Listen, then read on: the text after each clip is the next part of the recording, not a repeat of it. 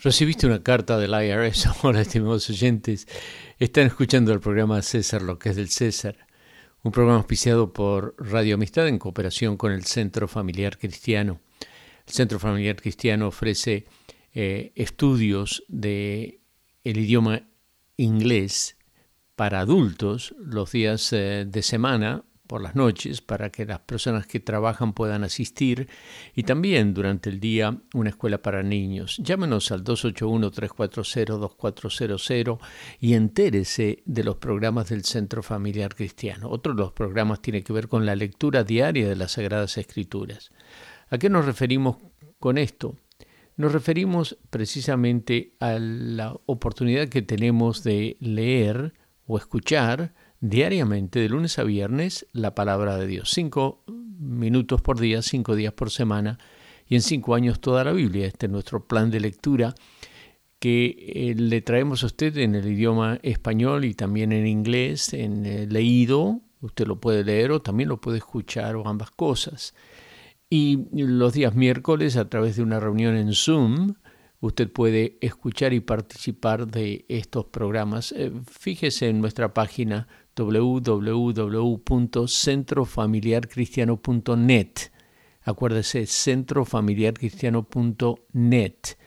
Y eh, vea los programas que tenemos, inscríbase en la lectura diaria y acompáñenos los días miércoles por la noche eh, a las 8 horas central por Zoom para poder compartir con nosotros algo de lo que Dios está obrando a través de su palabra.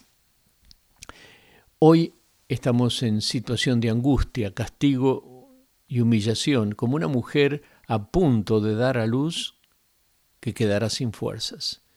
Este es el versículo 3 de la versión Dios habla hoy del capítulo 19 que nos corresponde al día de hoy de Segunda Reyes.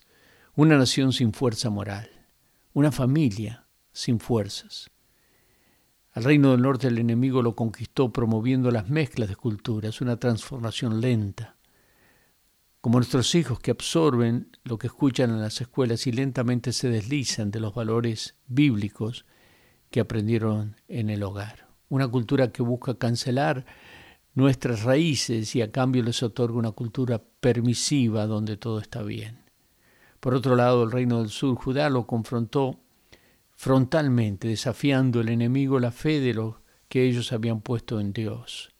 Ezequiel fue un líder que buscó a Dios como ningún otro de sus antepasados. Hizo reformas y la mano de Dios se manifestó poderosamente en él y con él, pero como pasa a menudo, el enemigo no se quedó con los brazos cruzados y trajo amenazas que llevaron a Isaías a expresar lo que leímos al comienzo. Estamos en angustia, castigo, humillación y estamos sin fuerzas. Así te encuentras tú. Has hecho las cosas bien y te encuentras a punto de perder tus fuerzas. El profeta Isaías trae palabras de, de esperanza y fortaleza. No temas al enemigo, Dios va a intervenir. El hombre de Dios comparte la palabra de Dios y la palabra de Dios imparte fuerza y esperanza. Dios intervino y también puede intervenir en tu vida. Dios oyó los insultos y reaccionó y salvó a su pueblo. Te puede salvar a ti si te arrepientes, si recibes a Cristo como tu único y suficiente Salvador. Él te dará fuerzas, anímate.